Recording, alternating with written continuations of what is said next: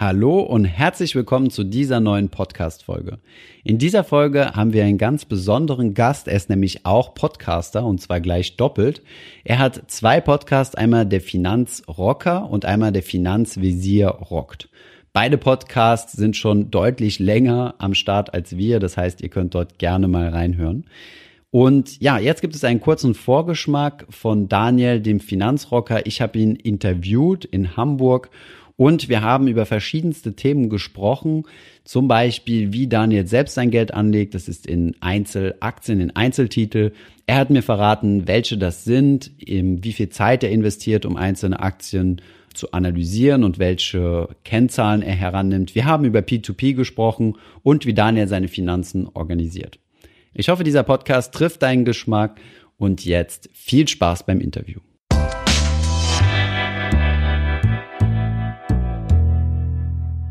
Du hast ähm, zwei Podcasts, einen Blog zum Thema Finanzen, bist einer der ersten Finanzblogs, unter anderem einer der ersten Finanzblogs zusammen mit Tim und äh, Albert gewesen.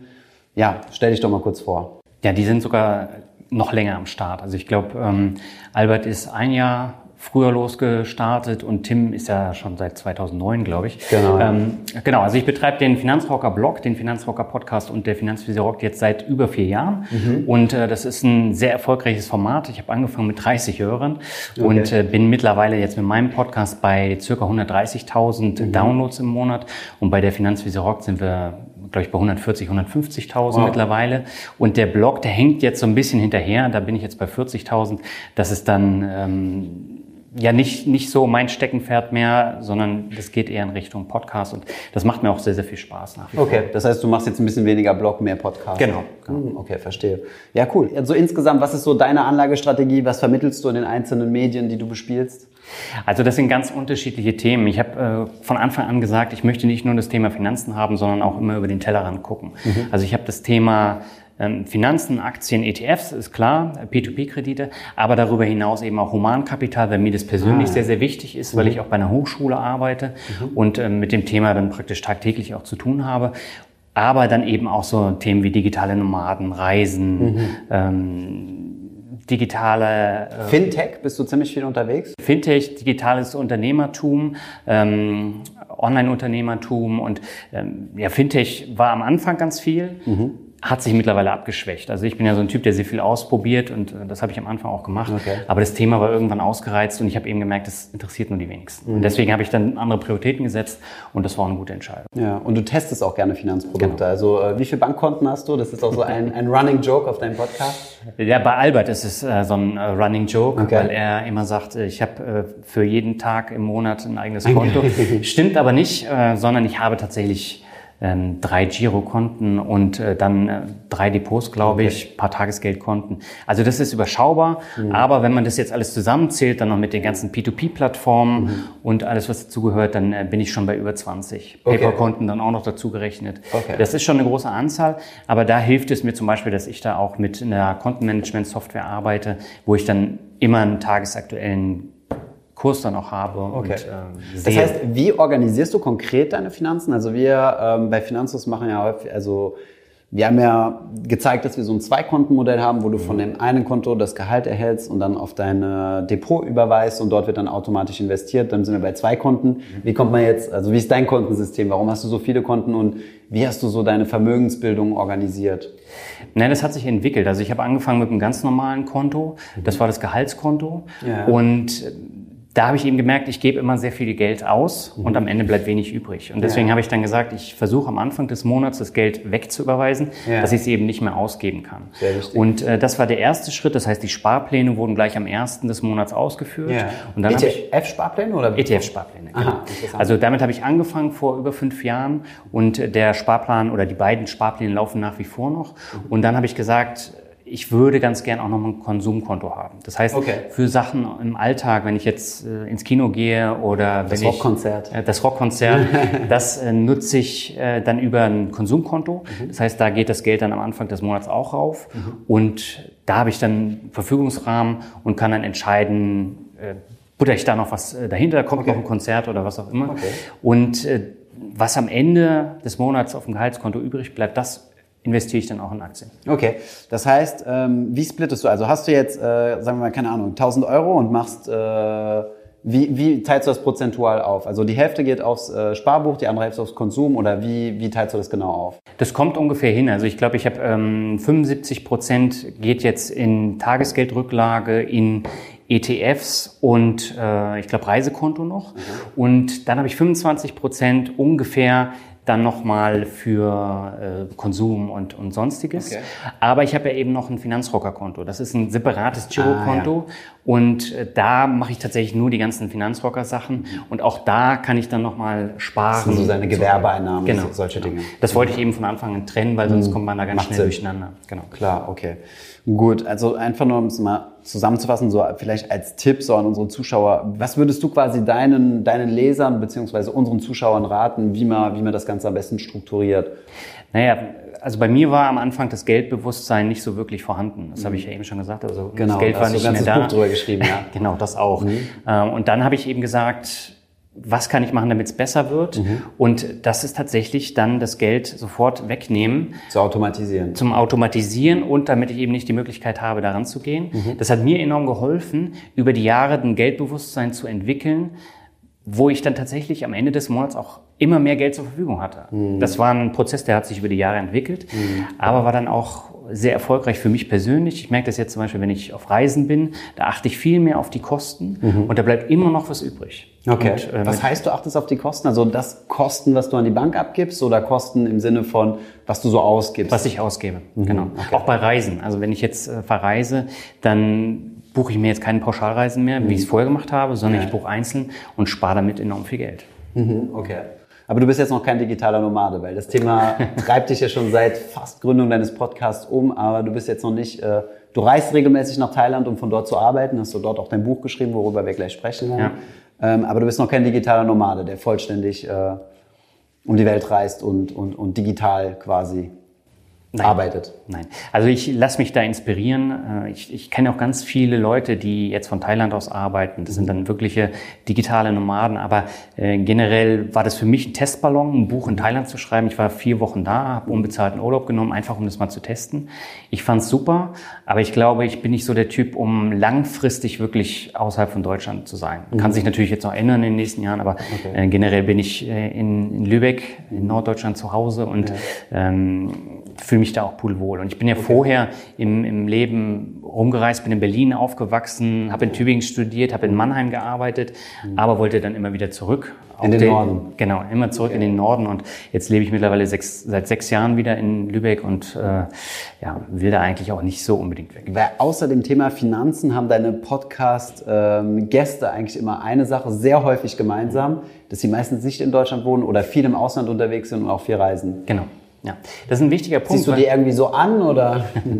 Nein, aber gerade so das Thema Reisen, die Beschäftigung mit anderen Kulturen, mhm. der Blick über den Tellerrand, der führt dann eben auch zu der persönlichen Entwicklung. Mhm. Und das haben tatsächlich viele meiner Podcast-Gäste gemein und äh, die können auch unheimlich viel erzählen und haben sich durch diese Reisen eben auch enorm entwickelt. Mhm. Und das ist äh, so eine Geschichte, die immer wiederkehrt. Und äh, wenn man relativ wenig über den Tellerrand guckt und auch jetzt keine fernen Länder bereist, dann fehlt ja irgendwie auch ein Blickwinkel. Mhm. Und dieser Blickwinkel, der gibt mir persönlich auch enorm viel.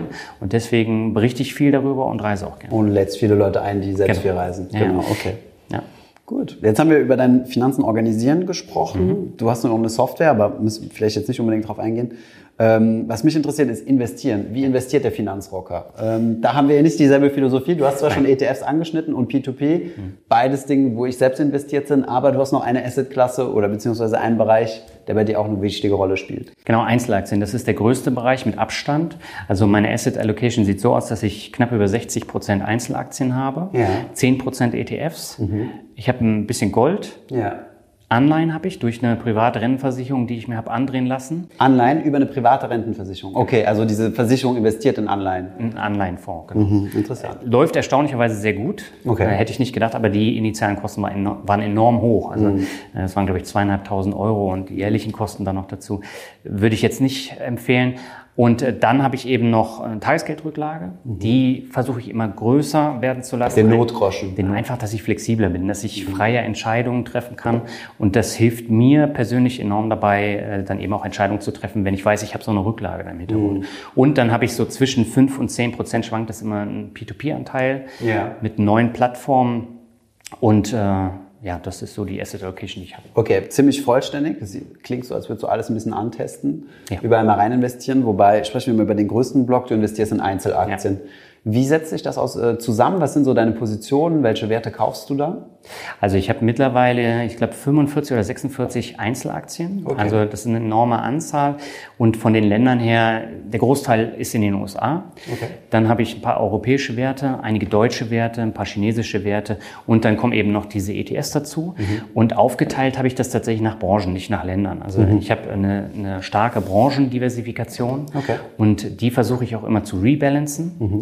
Und äh, die habe ich seitdem nur minimal geändert, seitdem ich das dann eingestellt habe. welche Branchen sind das so? Also in welche Branchen investierst du so? Also der größte Batzen ist natürlich Konsumgüterindustrie. FMCG, Fast Moving Consumer Goods, so Procter genau. Gamble, Nestle. Oder welche sind da so die, die beiden Werte? nicht, aber Unilever zum Beispiel. Okay. Ähm, und da gehören dann eben auch noch Medienunternehmen dann dazu, wie, wie Walt Disney zum Beispiel. Okay. Äh, Chemie, Pharma ist ein großer Bereich. Okay. Und die anderen Bereiche sind dann ein ganzes Stück kleiner. Mhm. Äh, aber ich habe also ganz viele Branchen abgedeckt und versucht, das auch möglichst dann immer zu halten.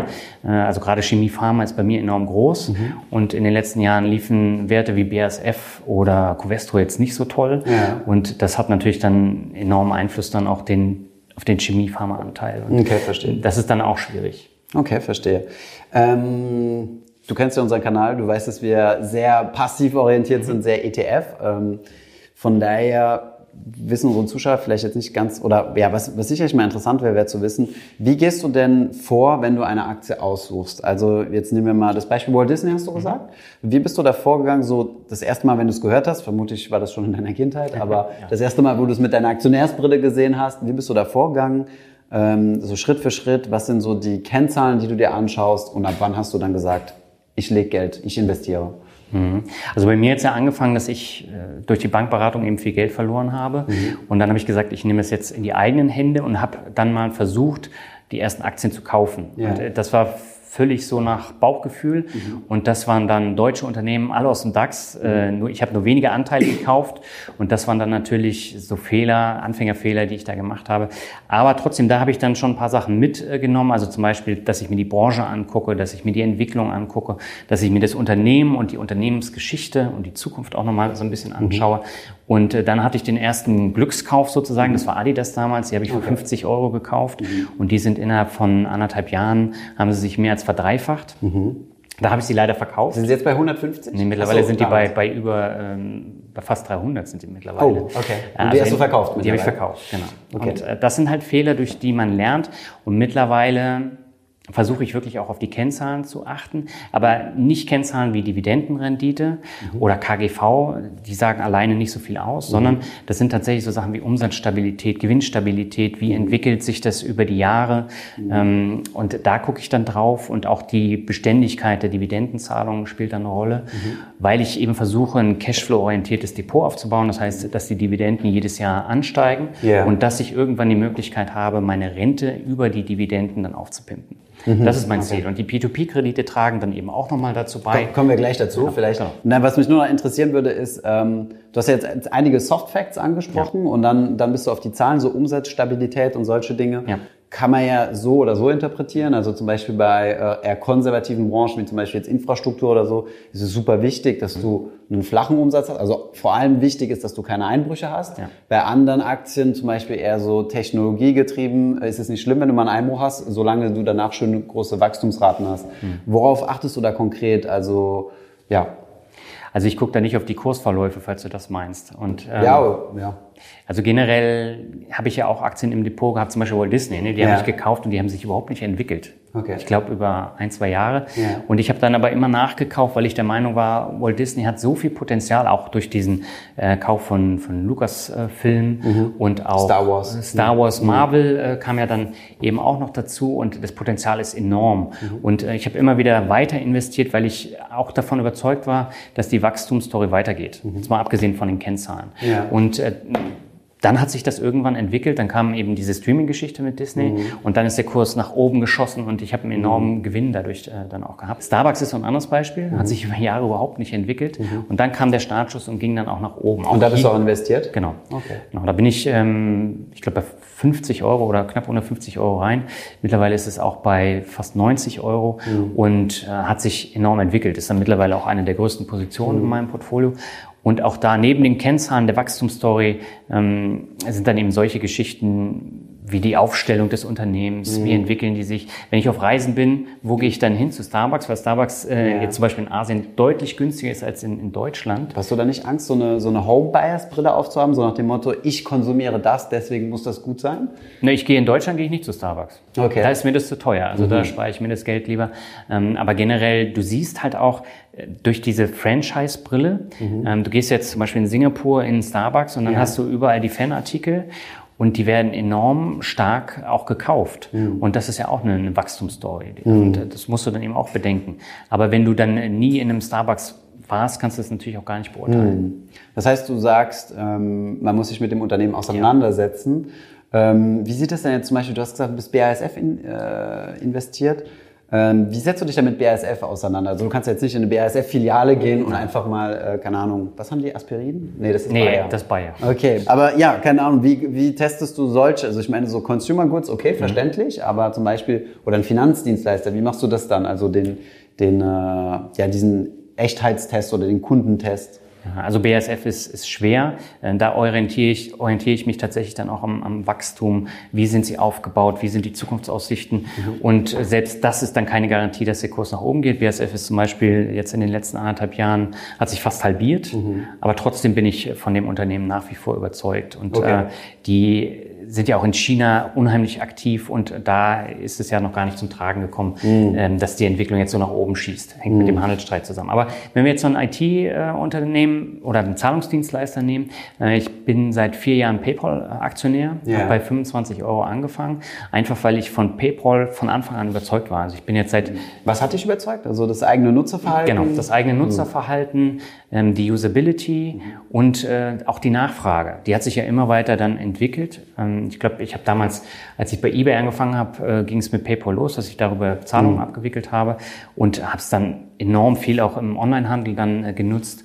Und man sieht ja eben auch an den Kosten, die ich jetzt habe, wenn ich jetzt Geld empfange, ja. dass es sehr profitabel ist. Und mhm. ähm, ja, deswegen habe ich gesagt, ich investiere da immer weiter. Jetzt hat sich äh, der Kurs äh, ist jetzt mittlerweile bei 100 Euro. Mhm. Also hat sich da gekauft hast du zu 25, 25. aber ich habe nochmal nachgekauft. Das mhm. heißt, es ist ein bisschen höher der Einstiegspreis. Aber ähm, da sieht man eben schon, das ist ein Unternehmen, mit einer intakten Wachstumsstory, mit einer großen Zukunft. Die investieren ja auch in Unternehmen wie zum Beispiel Raisin, also Weltsparen, mhm. äh, und sind da dann auch nochmal aktiv. Und solche Sachen beeinflussen dann auch meine Entscheidung. Also okay. ähm, PayPal ist jetzt auch so ein Wert, der nicht unbedingt in mein Depot passt, weil sie keine Dividende ausschütten. Ja. Ähm, aber trotzdem bin ich davon überzeugt. Ähnlich wie Facebook zum Beispiel auch. Es haben mhm. auch keine Dividende, aber mhm. die Wachstumsstory ist intakt. Die verdienen enorm viel Geld. Mhm. Ähm, auch wenn die Nutzerzahlen jetzt hier in Deutschland zum Beispiel ein bisschen runtergehen. Rückläufig sind. Ja. Mhm. Aber in anderen Ländern geht es natürlich dann trotzdem mhm. ordentlich nach oben. Kann man das so sagen, dass du viel nach Bauchgefühl, also wenn ich jetzt so mit dir spreche, habe ich so das Gefühl, du gehst viel nach Bauchgefühl, so mit welcher Marke, mit welcher mit welchem Unternehmen du dich wohlfühlst. Also so ein bisschen so, äh, ja, wie so gewisse Value-Investoren sagen, kaufe mhm. das, was du selbst konsumierst oder? Ja, hat, einen, hat einen Einfluss, mhm. aber wie gesagt, bei 45 Werten habe ich nicht zu jedem eine, eine Beziehung. Mhm. Und ähm, also ich habe zum Beispiel einen Wohnmobilhersteller und ich habe mit Wohnmobilen so überhaupt nichts am Hut. Okay. Aber auch hier. Wie bist du da rangekommen? Also naja, über die Kennzahlen, also der Wert äh, Tor Industries ist es, der hat sich äh, mehr als halbiert, also der ist von 150 Euro auf äh, 70 und dann noch weiter runter. Mhm. Und dann habe ich gesagt, ähm, naja, wenn ich jetzt mal auf Reisen bin mhm. mit einem Auto, dann durch Deutschland fahre, siehst du überall Wohnmobile und in anderen Ländern ist es ähnlich. Okay. Und ähm, die haben zum Beispiel Hümer gekauft, das ist der größte Hersteller von ähm, so Campingwagen in, in Deutschland. Mhm. Und das heißt, sie sind auch weltweit äh, aufgestellt.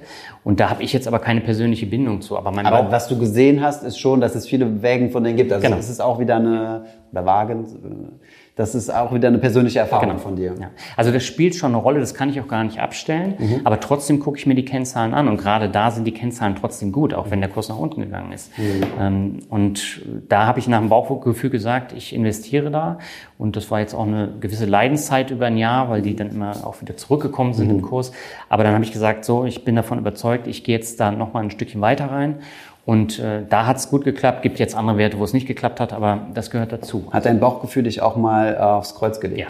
Ja, also okay. nicht nur einmal. Erzähl. Ich, ich hatte letztes Jahr, also 2018, hatte ich vier Werte mit über minus 60 Prozent. Pro Wert? Pro Wert. Mhm. Ja, und äh, das waren, waren Geschichten, da habe ich dann auch an, an mir selber gezweifelt. Okay. Auch, auch das ist wieder eine Geschichte, die dann dazu kommt.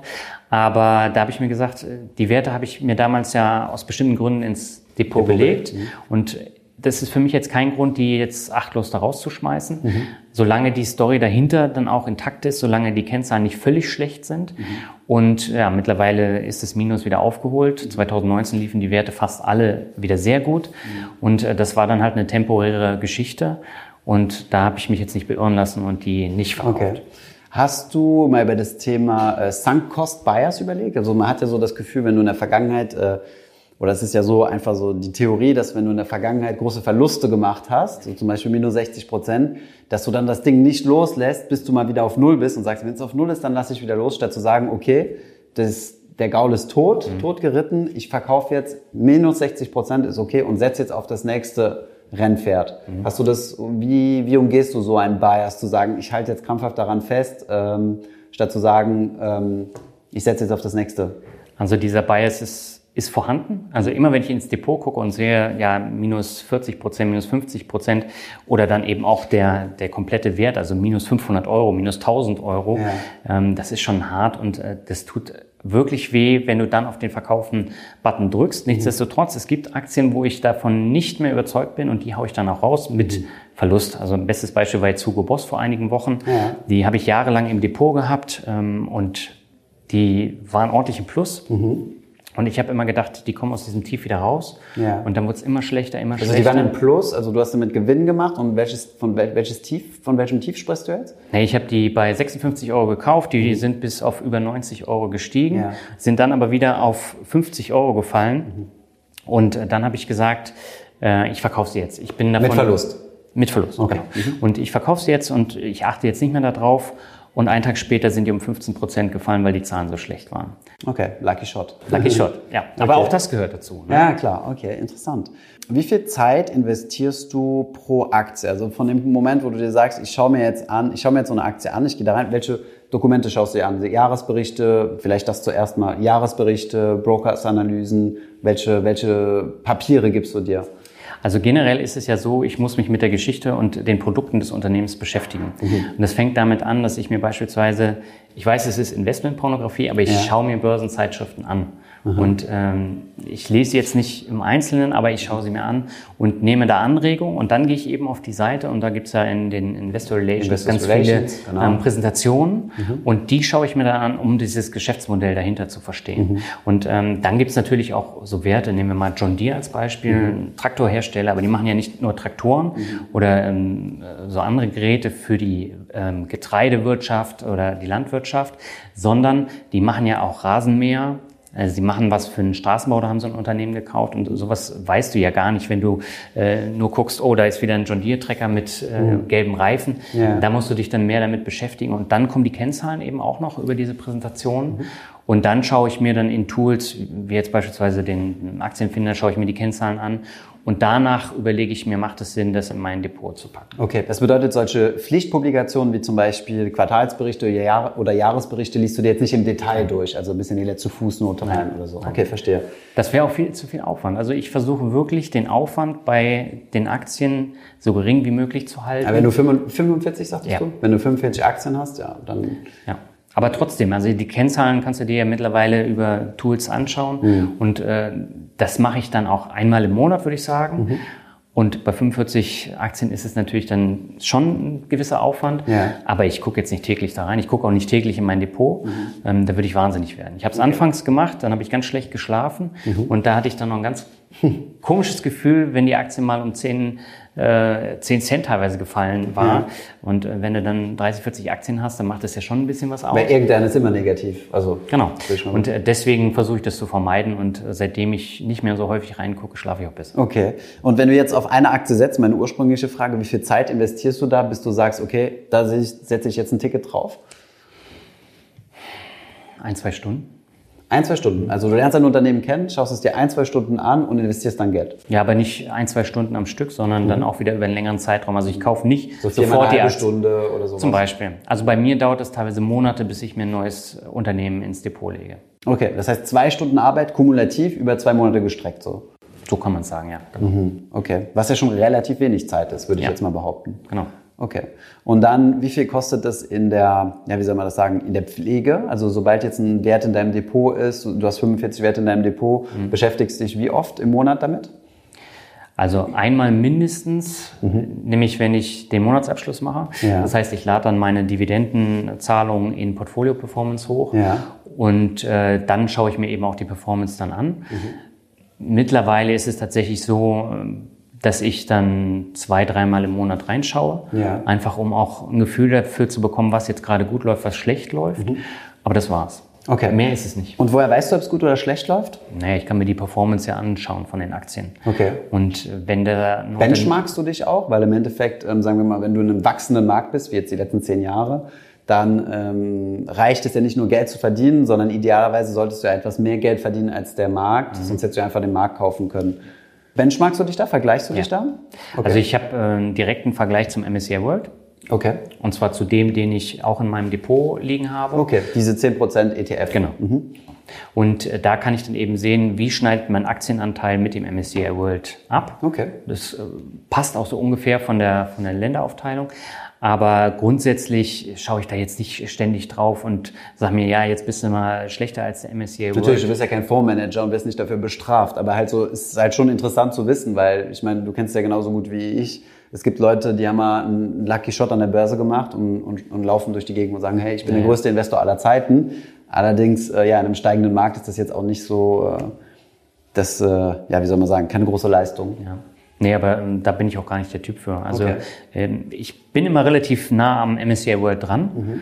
und habe natürlich auch mehr Aufwand. Und äh, wenn ich jetzt sagen würde, ich habe keinen Bock mehr, mich diese zwei Stunden pro Aktie zu beschäftigen, mhm. dann würde ich halt einfach auch sagen, ich investiere in ETS, weil du hast deutlich weniger Aufwand, du bist ja. noch breiter aufgestellt, mhm. es ist auch günstiger. Ja. Äh, kommt drauf an. Also ich meine, es kommt also, drauf an, ja. Wenn du Aktien gekauft hast einmal, dann hast du ja keine laufenden Kosten. Bei einem großen ETF-Portfolio hast du das TER. Also ich meine, das Aktienhalten kann günstiger sein, je nachdem, wie viel du tradest. Genau, aber du tradest ja, du kaufst ja nach und äh, mhm. allein dadurch hast du halt äh, schon einen Nachteil gegenüber Leuten, die einen ETF-Sparplan haben und auch einen kostenlosen ETF-Sparplan. Mhm. Aber du hast natürlich dann trotzdem die, die laufenden Kosten beim ETF. Ähm, aber dadurch, dass du immer wieder bei deinen Aktien nachkaufst, mhm. hast du immer wieder auch die Kaufgebühren dann. Okay. Mhm. Das heißt, das aktive Investieren ist äh, zeitaufwendiger ja. und teurer? Ja. Und äh, warum machst du es? Weil ich einfach Spaß auch daran habe. Mhm. Also ich hätte jetzt keine Lust, mich da mit den einzelnen ETFs äh, ständig zu beschäftigen. Das mhm. braucht man ja auch gar nicht. Ja. Ähm, aber so das Thema Wirtschaft, das habe ich immer gehasst, das hat mich so überhaupt nicht interessiert. Okay. Aber irgendwann kam dann dieses Interesse und von diesem Interesse raus habe ich gesagt, mir macht Spaß, mich damit zu beschäftigen.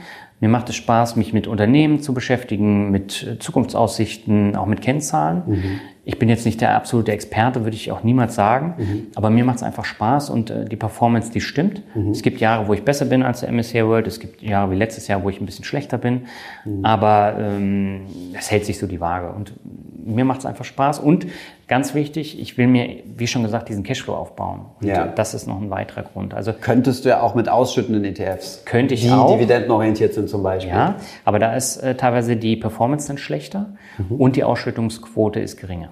Mhm. Okay, verstehe.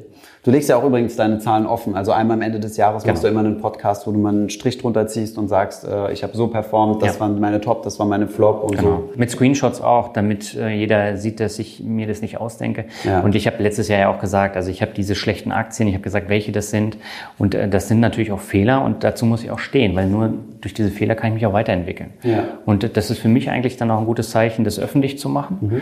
Einfach um dann auch zu sagen, so ist es, so lege ich an. Und man muss nicht unbedingt mit den konkreten Zahlen dann ja, äh, die, die offenlegen, aber äh, so die Performance ist schon wichtig. Hm, okay, verstehe.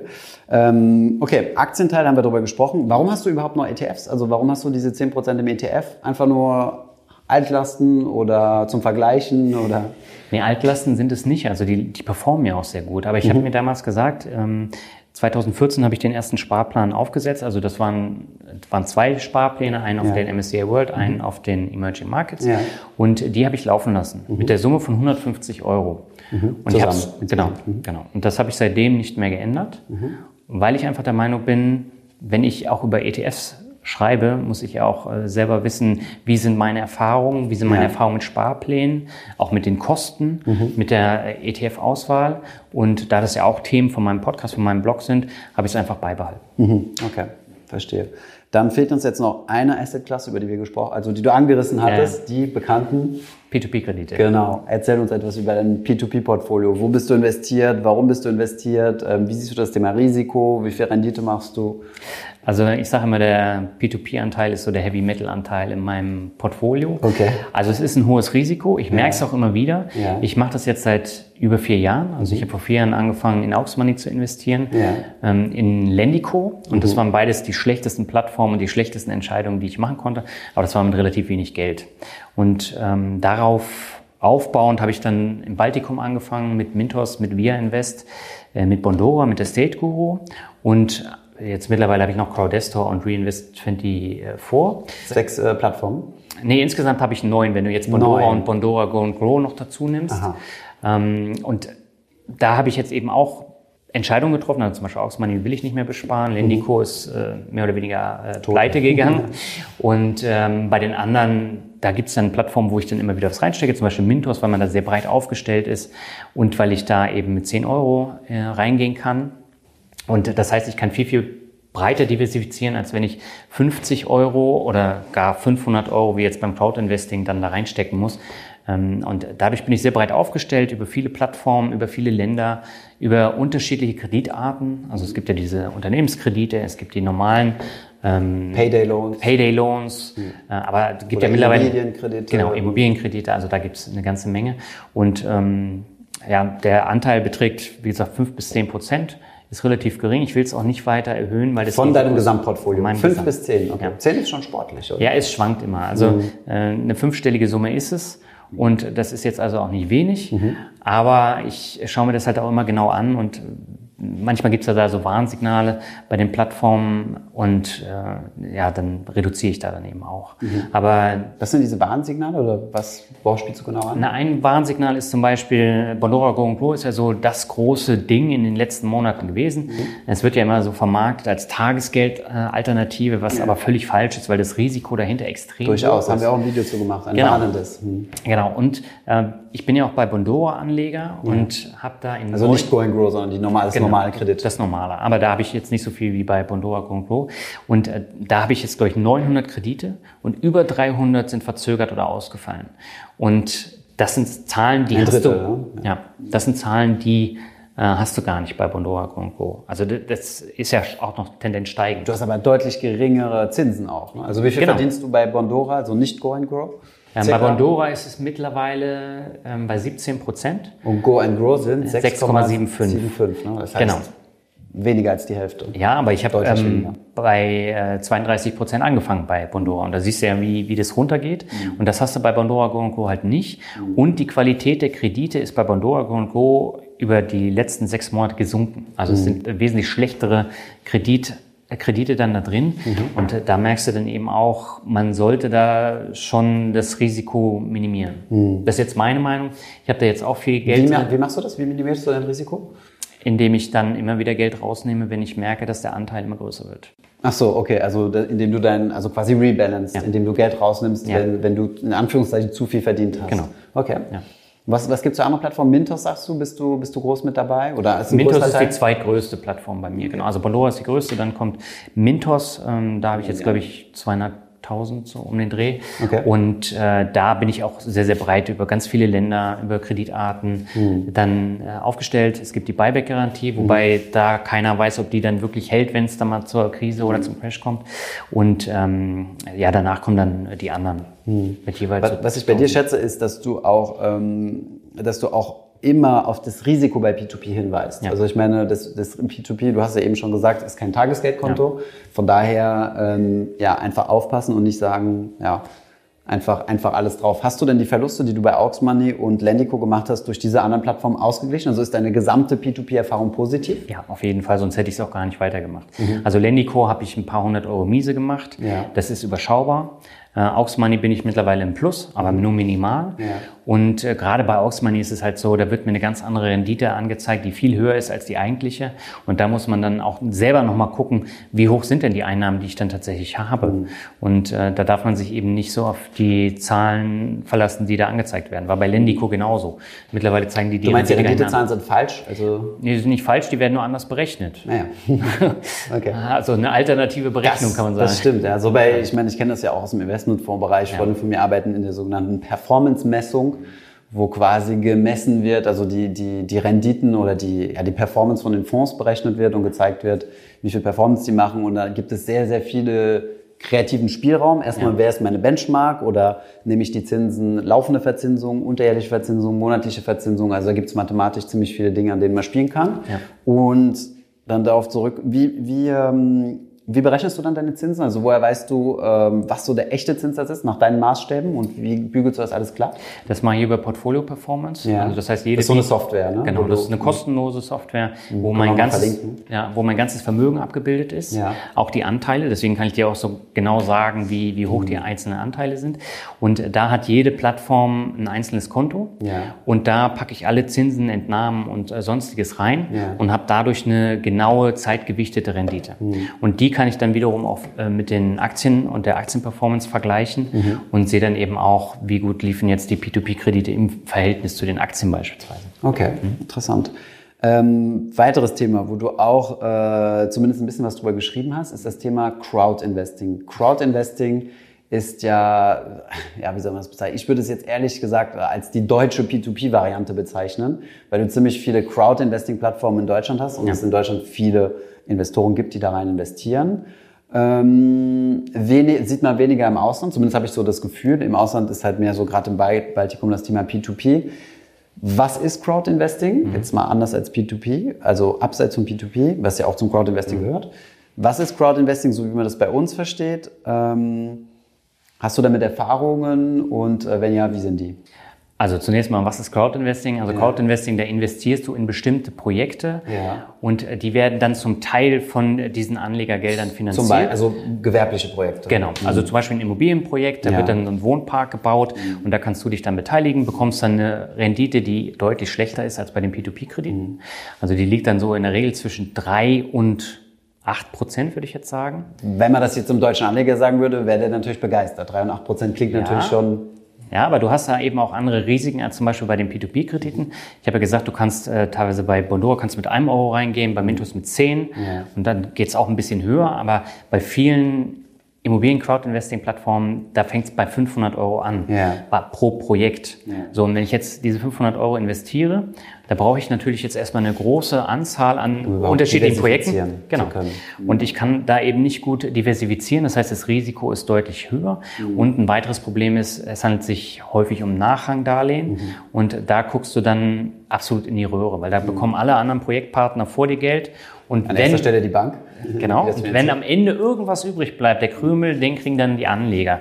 Und äh, deswegen ist das äh, Risiko-Rendite-Profil da in meinen Augen schlecht.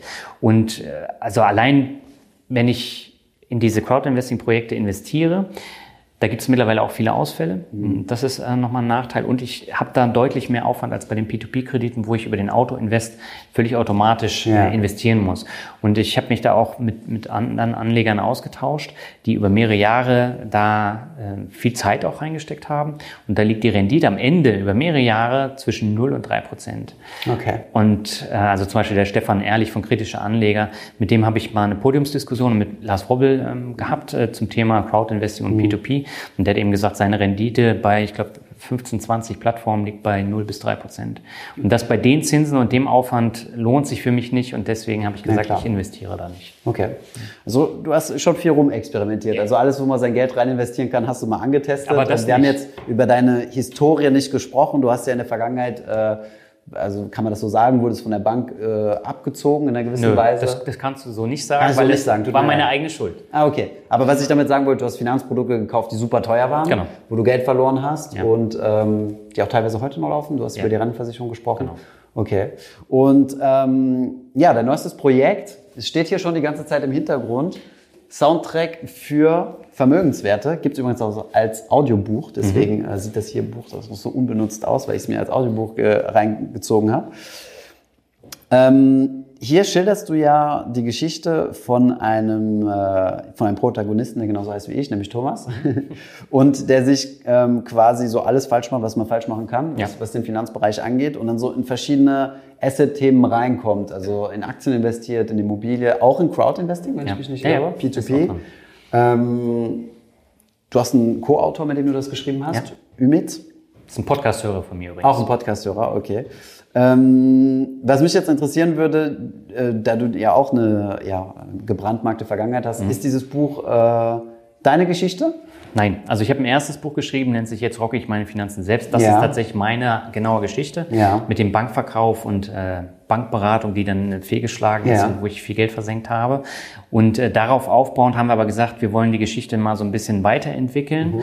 Und der Tom ist Gitarrist in einer Heavy Metal Band, die sehr erfolglos ist. Okay. Und er ist so der absolute Versager und auf dem Klassentreffen trifft er dann seine ganzen Mitschüler nach zehn Jahren wieder und alle haben irgendwas erreicht, nur er nicht. Mhm. Und das nimmt er dann zum Anlass, um das mal zu hinterfragen und zu ändern.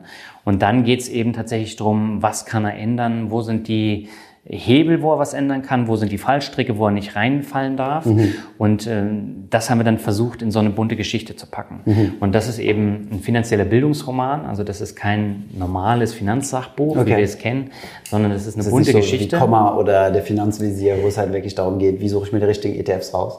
Nein, also das wollten wir auch nicht machen. Wir wollten uns abheben, wir wollten was Eigenes schaffen. Mhm. Und äh, das ist eben dieses Buch geworden. Und natürlich sind da einige Einflüsse von mir mit drin, aber ja. genauso auch von Ümit. Also Ümit hat da auch seine persönlichen Erfahrungen aus seiner Geschichte dann mit reingenommen und da merkt man dann eben auch, es ist individuell. Also ich habe jetzt häufig gehört, ja, Tom äh, wäre ja der Finanzrocker. Yeah. Äh, ganz klar, aber das stimmt nicht. Die Vermutung, dass es sich dabei um dich handelt, äh, liegt ja nah. Auf dem äh, Cover sieht man ja auch einen äh, jungen Rocker mit einem äh, Finanzrocker-T-Shirt. Ja. Und du hast ja einen Finanzrocker-Pulli. Aber okay, es ist nicht deine eigene Erfahrung, verstehe. Also nicht nur meine eigene. Die, die kommen da immer mal mit Steht rein. mit rein. Genau. Okay. Und ähm, also als ich das Buch gelesen bzw. gehört habe, habe ich mir gedacht, oh, ganz schön äh, wirre Asset Allocation. Äh, der, der gute Tom investiert ja in alles rein. Ist das so, sagen wir mal, wie am Ende von, von dem Buch ist, ist das so eine, so eine Idealvorstellung, wo du sagen würdest, äh, wenn, wenn der Leser quasi sich selbst so ein Portfolio aufbaut, dann, äh, dann ist das was Gutes? Nein, er investiert nicht in alle Sachen rein, also okay. Crowd Investing zum Beispiel nicht. Okay. Ähm, und ich glaube, das waren noch andere Sachen, äh, die er dann nicht gemacht hat. Amazon FBA haben wir zum Beispiel drin. Ich glaube, ja. das hat er dann auch nicht gemacht. Ähm, aber wir wollten es eben das vorstellen. Business als Anlage. Genau. Ja, aber trotzdem, es geht ja auch um Humankapital. Mhm. Ähm, wie erweitere ich mein Humankapital? Wie, wie lerne ich was, um einfach auch mein Einkommen zu erhöhen? Mhm.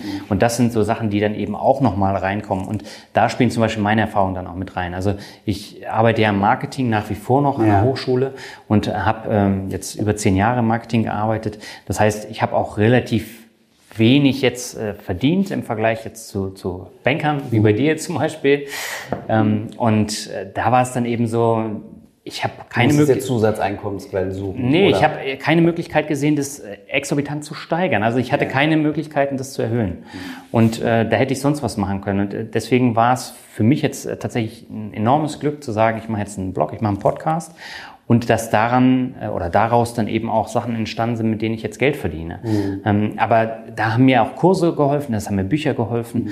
und äh, auch der Austausch mit anderen Leuten, zum Beispiel meinen Podcast-Gästen. Ja. Um einfach über den Tellerrand zu gucken und dann zu schauen, vielleicht kann ich ja auch Sachen adaptieren, mhm. umsetzen, damit Geld verdienen. Mhm. Ja, mittlerweile verdiene ich eben mit dem Finanzrocker Kosmos mehr als mit meinem Angestelltenjob. Okay. Ich habe meinen Angestelltenjob um 50 Prozent reduziert. Ja. Und das sind alles Möglichkeiten, die mir meine äh, Investitionen ins Humankapital äh, ja, dabei geholfen haben. Ne? Okay. Und ähm, was würdest du unseren Zuschauern jetzt raten, wenn die auch sagen, ich will auch in mein Humankapital investieren? Wie macht man das konkret? Also es ist jetzt nicht äh, über einen Broker, über Broker, dass ich einfach Anteil am Humankapital kaufe? Nee, Sie investieren ja schon in Ihr Humankapital, indem Sie Finanzfluss gucken. Okay, ein guter Anfang. Äh, ja, das ist ja tatsächlich so. Also damit geht's ja los, dass ich äh, YouTube-Kanäle verfolge, dass ich mir so Wissen aneigne, dass ich Podcast höre, Blogs lese. Aber darüber hinaus muss ich eben auch noch weitergehen. Und mhm. ähm, bei mir haben zum Beispiel Podcasts äh, enorm geholfen oder auch Kurse. Mhm. Das heißt zum Beispiel, wie mache ich einen Podcast? Ja. Da habe ich mir einen Kurs gekauft mhm, okay. und habe dann die Sachen, die ich da gelernt habe, umgesetzt, habe angefangen mit dem Podcast und irgendwann wurde es dann zum Erfolg. Beim Blog genau dasselbe. Mhm. Aber dann eben auch noch andere Sachen, zum Beispiel, ähm, wie erziele ich ein passives Einkommen, ja. zum Beispiel über Affiliate-Kurse mhm. äh, oder Affiliate-Einnahmen, ähm, Provision. Und äh, da habe ich auch äh, Kurse gekauft. Mhm. Und so habe ich sukzessive an mir selber gearbeitet und das hat mir tatsächlich nach zwei Jahren dann auch einen Job gebracht. Mhm. Also ich habe dann den Job gewechselt und den habe ich nur bekommen, weil ich den Finanzrocker-Blog hatte. Okay. Und so setzt sich das dann halt nach und nach über die Jahre gesehen dann fort. Okay. Das heißt, du lernst mehr, du entwickelst dich weiter, du bekommst eine, bessere Position, einen neuen Job mhm. ähm, und entwickelst dich dann jetzt durch die nebenberufliche Selbstständigkeit auch noch weiter. Oder wie schreibe ich ein Buch? Wie, wie bringe ich ja. das dann bei Amazon raus? Und mhm. solche Sachen lernst du halt nur, indem du dich entweder austauschst oder indem du Kurse kaufst, Bücher liest. Okay. Ja. Sehr gut. Ja, vielen Dank, Daniel. Ich hoffe, diese Podcast-Folge hat dir gefallen. Wenn ja, dann zöger doch nicht in deinem Umfeld bei deinen Freunden und Bekannten von diesem Podcast zu sprechen. Und wenn du auf iTunes bist, dann lass uns doch gerne eine Bewertung da und einen Kommentar, denn das hilft uns, mehr Menschen zu erreichen und für das Thema finanzielle Bildung zu begeistern. Wie immer findest du in den Show Notes und in der Beschreibung zu dieser Podcast-Folge alle wichtigen Verlinkungen. Vielen Dank fürs Zuhören und hoffentlich bis zum nächsten Mal.